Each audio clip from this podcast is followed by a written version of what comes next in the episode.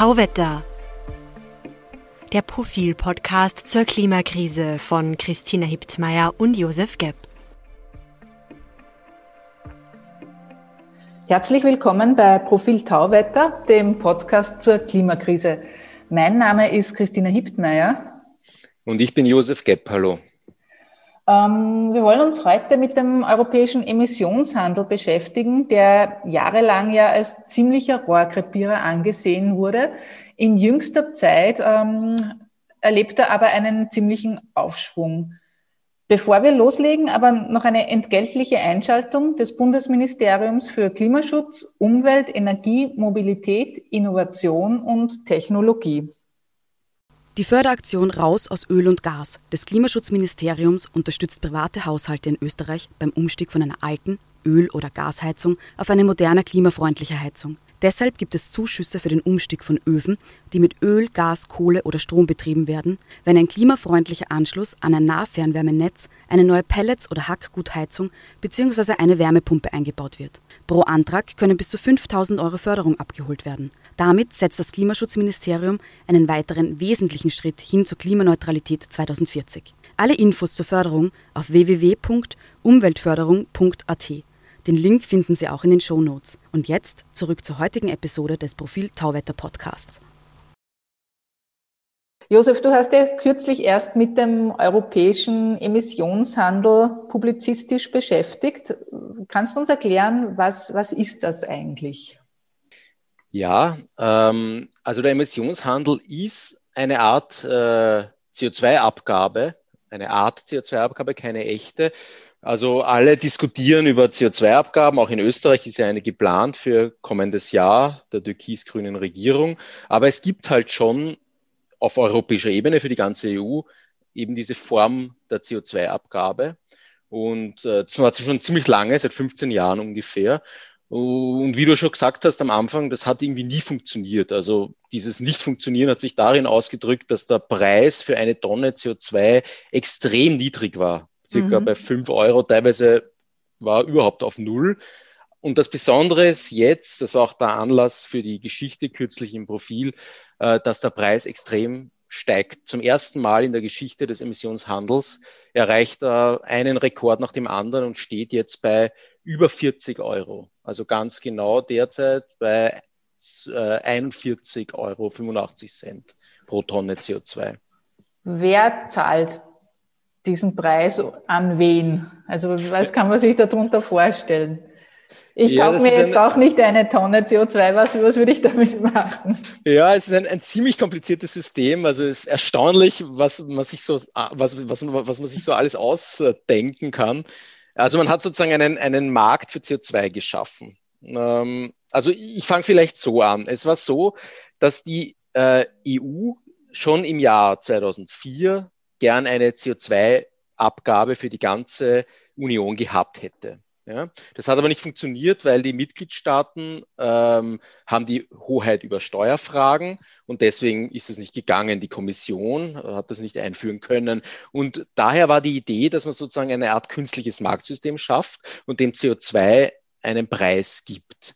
Und äh, ganz konkret äh, läuft das so, also die, die, die, die Kommission legt eine Gesamtmenge von CO2 fest, die, die in, ganz, in der ganzen EU ausgestoßen werden darf. Und diese Menge ähm, sinkt von Jahr zu Jahr. Also momentan sinkt sie um 2,2 Prozent pro Jahr, weil Sinn der ganzen Sache ist ja, dass man den Ausstoß reduziert. Also mhm, muss sie mhm. sinken. Ja. Und ähm, jetzt ist so, dass diese, diese Gesamtmenge wird jetzt in Form von Verschmutzungsrechten, von Zertifikaten an Unternehmen, die viel CO2 ausstoßen, zugeteilt. Okay. Das heißt, ein Unternehmen darf nur so viel ausstoßen, wie es Zertifikate bekommt. Das ist so das Grundprinzip. Ja. Das heißt, eigentlich soll es so sein, dass die Unternehmen jedes Jahr weniger Zertifikate kriegen und deshalb ähm, auch ihren CO2-Ausstoß drosseln. Genau, den CO2-Ausstoß ja. drosseln äh, müssen, weil der CO2-Preis immer höher wird. Mhm.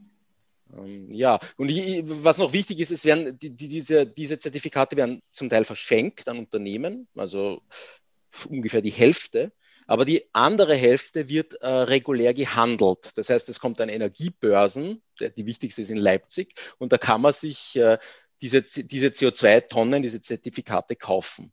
Das heißt, wenn ich ein mhm. Unternehmen bin und ich will quasi mehr CO2 ausstoßen, als ich Zertifikate habe, muss ich, muss ich das ersteigern an einer Energiebörse. Und welche Unternehmen bekommen diese CO2-Zertifikate? Wer, wer, braucht das? Also dem CO2, dem, dem, dem äh, Emissionshandel unterliegen Groß, man sagt Großemittenten. Also das sind hauptsächlich große Industriebetriebe und äh, äh Stromerzeuger. Und also, in, Summe, in, in Summe ca. 45 Prozent des europäischen CO2-Ausstoßes ist vom, vom Emissionshandel erfasst. Also bei weitem nicht alles. Das ist ein sehr wichtiger Punkt. Also von, wenn wir von den Unternehmen sprechen in Österreich, wäre das wahrscheinlich äh, ganz massiv die First Alpine, nehme ich mal an. Genau, genau. Die ist einer der größten CO2-Emittenten in Österreich. Dann sind so Unternehmen wie die Verbund AG, Kraftwerke, Stromerzeuger, die müssen sich diese Zertifikate kaufen oder kriegen sie zugeteilt mhm. und können dann, müssen sich dann quasi an diese Obergrenze, die da mitschwingt, mehr oder weniger halten oder sie zahlen halt mehr. Das heißt, äh, wenn ich als Unternehmen jetzt mehr CO2 äh, ausstoße, als ich Zertifikate dafür habe, kann ich mir an der Börse zusätzliche Zertifikate kaufen. Ist das richtig?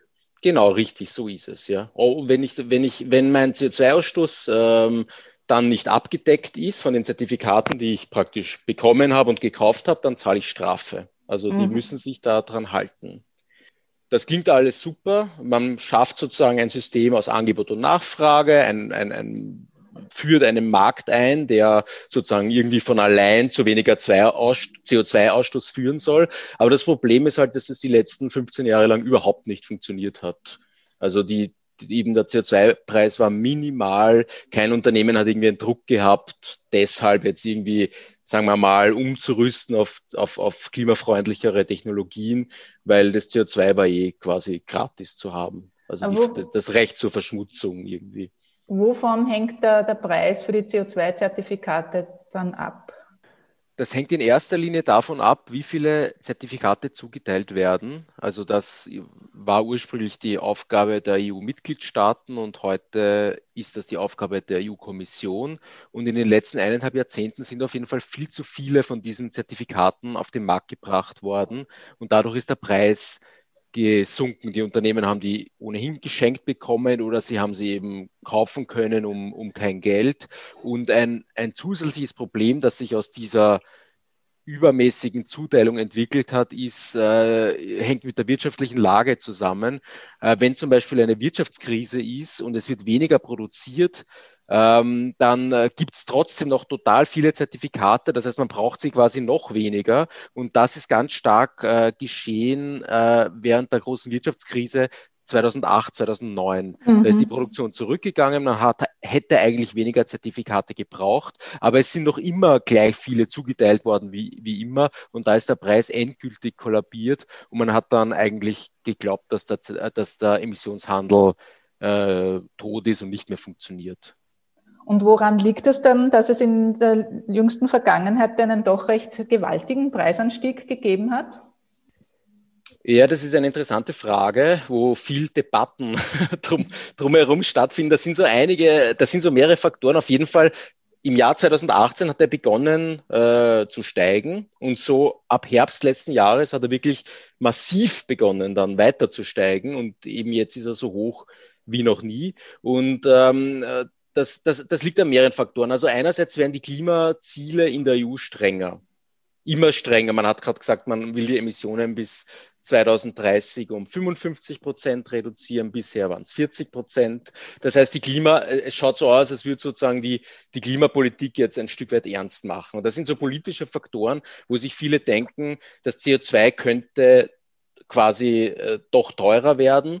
Ein anderer wichtiger Faktor sind sozusagen äh, Reformen und ich sage mal strukturelle Veränderungen, die man in diesem System vorgenommen hat. Die Kommission teilt diese Zertifikate zu und ähm, es waren immer zu viele Zertifikate da. Und jetzt äh, haben, haben, verknappen die quasi die Anzahl an Zertifikaten. Das ist relativ kompliziert und technisch, aber es läuft zum Beispiel so, wenn eine bestimmte Menge im Umlauf ist, dann kommt nicht noch mehr auf den Markt. Dann mhm. sagt man, okay, wenn eine bestimmte Menge da ist, dann äh, packen wir die Menge, die jetzt auf den Markt kommen sollte, stattdessen in einen Sondertopf. Das trägt den komplizierten Namen Marktstabilitätsreserve und dort bleiben sie dann mal und werden nicht versteigert und nicht zugeteilt. Mhm. Und je weniger Zertifikate es gibt, desto höher ist der Preis. Ja? Das heißt, ja, ja. Man, man, hat durch, durch, Reformen in gewisser Weise jetzt äh, dafür gesorgt, dass es weniger Zertifikate gibt und dass der Preis höher ist. Und dazu kommen halt diese, wenn man so will, klassischen politischen Faktoren, die politischen Veränderungen und mehr Ansagen in Richtung Klimaschutz. Ähm, aber so ganz prinzipiell ist es nicht äh, eigentlich unfair, wenn sich Unternehmen in Sachen Klimaschutz freikaufen können mit diesen Zertifikaten, weil dann kauft, man kauft sich einfach Zertifikate und muss nichts mehr tun. Man kann weiter die Luft verschmutzen das kann man schon argumentieren. Es gibt auch viel Kritik an dem Emissionshandel. Ähm, aber man, man, was ist die Alternative? Also wenn es keine CO2-Abgabe gibt, äh, dann müssten die Unternehmen quasi für ihren CO2-Ausstoß nichts bezahlen. Und so haben sie quasi einen Preis pro Tonne, den sie entrichten müssen. Sie können sich freikaufen, natürlich, aber das Freikaufen wird halt auch teuer nach einer mhm. Zeit. Und das mhm. Unternehmen muss ja sozusagen schauen, dass es wirtschaftlich und konkurrenzfähig bleibt. Das heißt, wenn das System funktioniert, ist es grundsätzlich mal eine gute Sache, dass man für, für, für Ausstoß äh, was bezahlt. Und so prinzipiell, wer kann diese Zertifikate kaufen? Also nur diese betroffenen Unternehmen oder andere auch? Das ist ein interessanter Punkt und der auch sozusagen viel mit diesem Preisanstieg zu tun hat, den wir jetzt gerade sehen. Also an diesen Energiebörsen können, kann jeder, der will, quasi Zertifikate kaufen. Das heißt, einerseits kaufen die, sagen wir mal, ein großer Industriebetrieb und ein Stromerzeuger, kaufen das, um, damit sie sozusagen ihr CO2 ausstoßen dürfen. Aber es kann zum Beispiel auch eine Bank kommen oder ein Investmentfonds oder sowas. Und das Interessante ist, dass sozusagen die internationalen Anleger, also große Hedgefonds und so weiter, entdecken jetzt das Geschäft mit den Zertifikaten.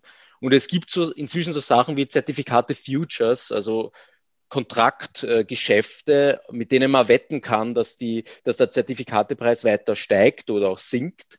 Und ähm, alle hoffen, dass der Preis weiter steigt und dadurch ist es ein, ein, ein bisschen ein Selbstläufer und die, die Zertifikate werden noch teurer. Also äh, immer mehr, es gibt Berechnungen, dass immer mehr äh, große internationale Fonds äh, sich mit Zertifikaten eindecken oder mit Finanzprodukten, die an diesem Zertifikatepreis hängen. Jetzt kann man sagen, ja, gute Sache, das, das macht den Preis für CO2 äh, teurer, aber ist das nicht auch ähm, problematisch, wenn Verschmutzungsrechte jetzt zum Spekulationsobjekt werden? Könnte das nicht in letzter Konsequenz dann bedeuten, dass Unternehmen, die wirklich äh, äh darauf angewiesen sind, ähm, diese Preise nicht mehr stemmen können, nämlich äh, Unternehmen, Industriebetriebe, die, die wirklich äh, Produkte erzeugen und nicht nur äh, imaginäre äh, virtuelle Produkte. Ja, das ist es ist problematisch, also absolut. Es ist sozusagen ein, ein, ein bisschen ein zweischneidiges Schwert, weil einerseits äh, ein Emissionshandel, wo die CO2, Tonne CO2 nichts kostet, bringt nichts. Da kann man genauso gut keinen ja. haben. Das heißt, es ist gut, dass der Preis steigt, weil dann müssen die Unternehmen quasi umrüsten. Andererseits, wenn jetzt sozusagen äh, irgendwelche Anleger, Hedgefonds mit Zertif auf, auf, auf, darauf wetten, dass der Zertifikatepreis steigt und der Preis dann deshalb wirklich steigt, ist es, ist es natürlich auch, hat es natürlich auch einen gewissen Charakter einer Finanzblase. Also es könnte durchaus sein, dass das mal unter Anführungszeichen platzt, also so wie man das bei Immobilienkrediten in den USA äh, erlebt genau, haben vor ja, zehn ja, Jahren. Ja, und dann, und dann sinkt der Preis wieder oder stagniert plötzlich. Ähm, das, ist, das ist durchaus ein, ein Problem. Ähm, aber man muss schon sagen, der, der, Preis ist jetzt nicht in irrsinnig lichte Höhen geschossen, sodass Unternehmen wirklich massive Probleme bekommen würden. Er mhm. ist gestiegen, merklich, er liegt jetzt eben bei 40 Euro. Ähm, aber es ist nicht so, als wäre er wahnsinnig hoch und irgendein Unternehmen müsste jetzt seine Produktion einstellen oder zurückfahren oder sowas. Aber ähm, gibt es da irgendwelche Mechanismen, die das verhindern könnten, wenn, wenn der Preis so weit steigt und Gefahr läuft, dass so etwas passiert? Ja, die gibt's. Ähm, man kann eben, äh, dieses System ist so konstruiert, dass man Zertifikate, ich weiß, es ist alles irrsinnig kompliziert mhm. und es ist, äh, aber es ist eine, eine, eine, auch interessant, wie man sich so einen Markt quasi ausdenkt und den konstruiert. Also die, man kann sozusagen, also die EU-Kommission, die das zuteilt, kann ja die Zertifikate rausnehmen, wenn es zu viele gibt mhm. und praktisch den Verkauf oder den, die Zuteilung stoppen. Aber sie kann dann auch wieder mehr dazugeben. Das heißt, ah ja, sie hat die Möglichkeit, fluten. den Preis zu regulieren. Ja, ja, ja okay. Meine, die Zertifikate gibt's ja nicht wirklich. Die sind ja, die sind ja nur eine, eine digitale Zeile in einer Datenbank. Und natürlich kann man, unter Anführungszeichen politisch sagen, wir geben jetzt mehr Zertifikate dazu oder nehmen wieder welche weg. Und das ist ja. eben geregelt mit, mit, mit Obergrenzen und so weiter. Okay, ja, ja. Jetzt hast du auch schon erwähnt, äh, es ist ja auch das Ziel, dass Unternehmen angesichts hoher CO2-Preise dann darauf reagieren, indem sie einen technologischen Wandel ähm, vorantreiben, um, um umweltfreundlicher zu produzieren. Da hat es jetzt immer geheißen, äh, der Preis für eine CO2-Tonne müsste bei mindestens 30 Euro liegen, um so einen technologischen Wandel anzustoßen, um, damit das äh, ökonomisch überhaupt Sinn macht. Inzwischen liegt der Preis ja deutlich darüber, wie wir gehört haben. Merkt man da schon was, dass die Unternehmen in die Gänge kommen? Ich würde sagen nicht, weil diese Entwicklung hat so richtig an Fahrt gewonnen in den letzten Monaten. Also wenn der Preis so bleibt dass ich, oder wenn er sogar weiter steigt, was auch eine offene Frage ist, wie gesagt, es kann sein, dass er wieder runterfällt, äh, dann, dann werden sich die Unternehmen schon mehr anstrengen müssen, damit sie nicht immer höhere CO2-Kosten haben und wirtschaftliche Probleme bekommen. Äh, ich glaube nicht, dass jetzt Unternehmen schon wirklich Großstrategien quasi umstellen, weil dafür ist die Entwicklung jetzt noch zu jung.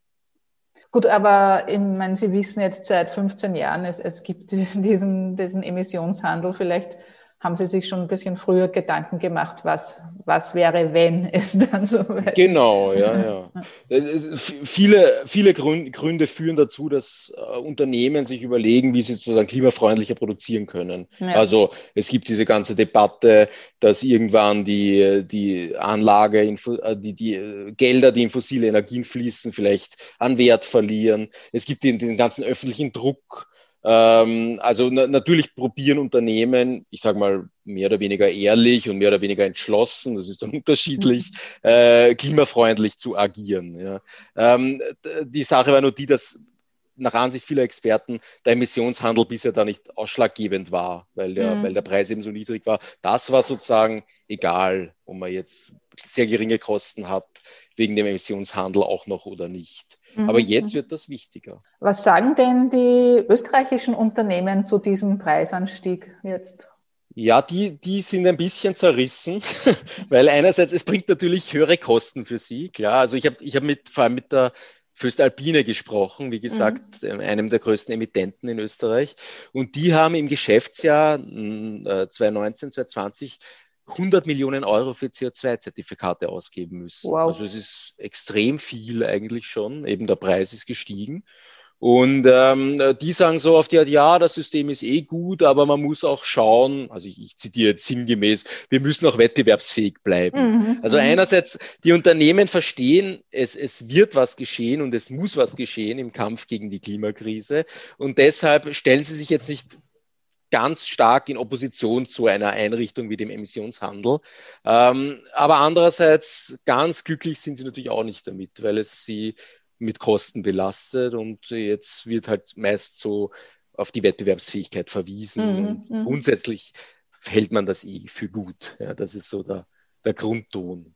Es ist jetzt ja auch die, die türkis-grüne Regierung plant die Einführung einer CO2-Steuer, aber ist das jetzt dann nicht doppelt gemoppelt? Jetzt müssen die schon die für die Emissionszertifikate zahlen und dann auch noch CO2-Steuer?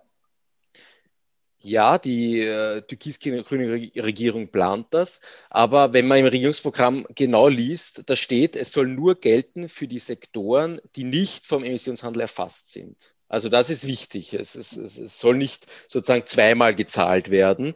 Und das führt zu einem zu dem wohl größten Problem am Emissionshandel. Er gilt eben nicht für, für den ganzen CO2-Ausstoß. Mhm. Er gilt nur für circa 45 Prozent des CO2-Ausstoßes in Europa. Und, äh, und der Rest äh, ist von keiner Abgabe oder keinem Emissionshandel erfasst. Und der, der große Rest, das ist eben, sind Bereiche wie die, wie die Landwirtschaft, der private Konsum. Äh, also wenn ich irgendwas kaufe, was in der Produktion CO2-intensiv war, zahle ich jetzt keine Steuer oder was auch immer drauf.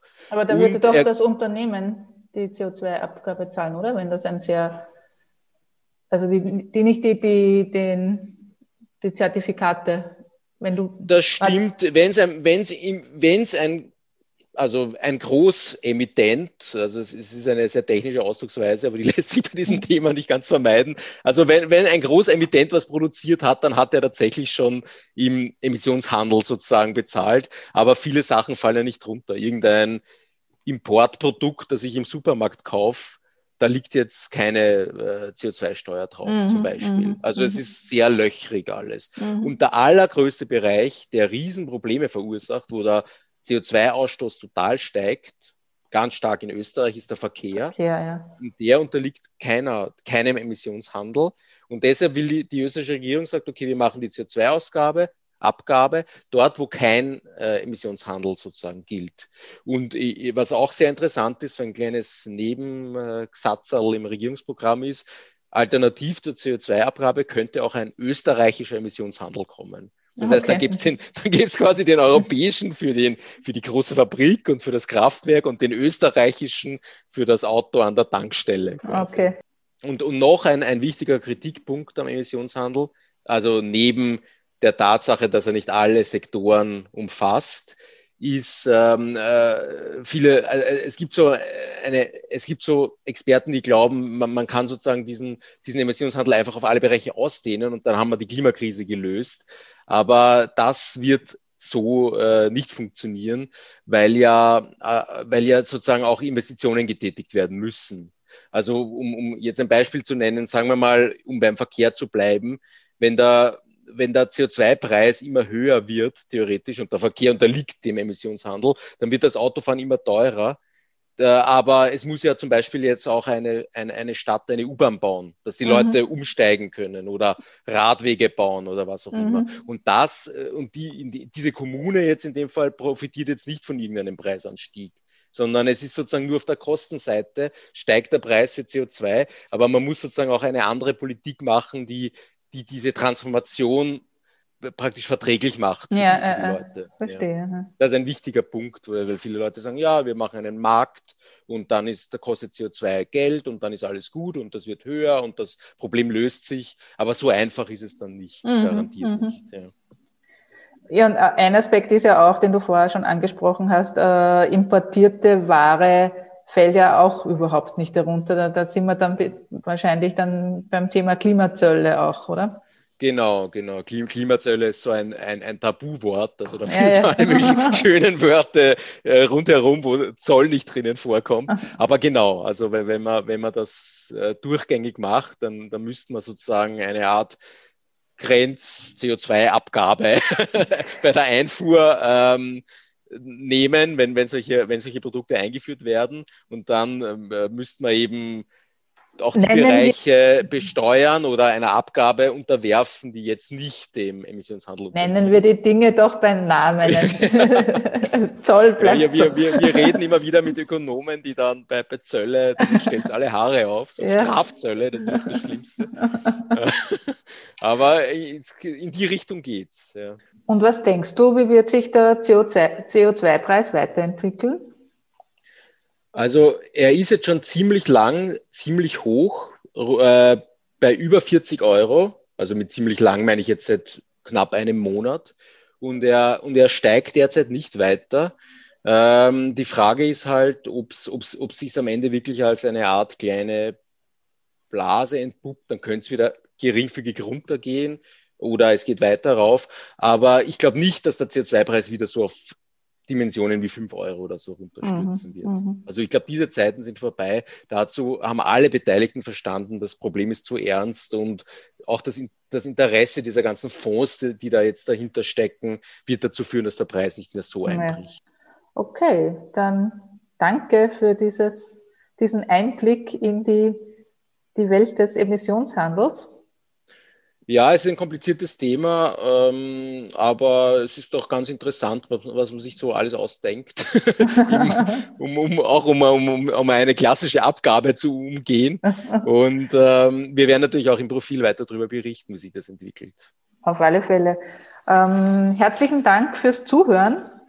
Wir sind wieder an dieser Stelle in, in zwei Wochen. Folgen Sie uns doch auf Twitter unter Profil Tauwetter. Ähm, schreiben Sie uns, geben Sie uns Feedback auf Twitter oder auch per E-Mail an redaktion.profil.at. Ähm, bewerten Sie uns auf den gängigen Plattformen, am besten mit fünf Sternen und sind Sie doch wieder dabei beim nächsten Mal. Auf Wiederhören. Danke, auf Wiederhören.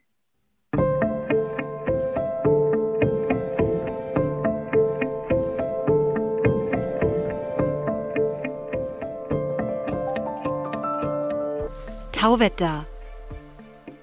Der Profil-Podcast zur Klimakrise von Christina Hiptmeier und Josef Gepp.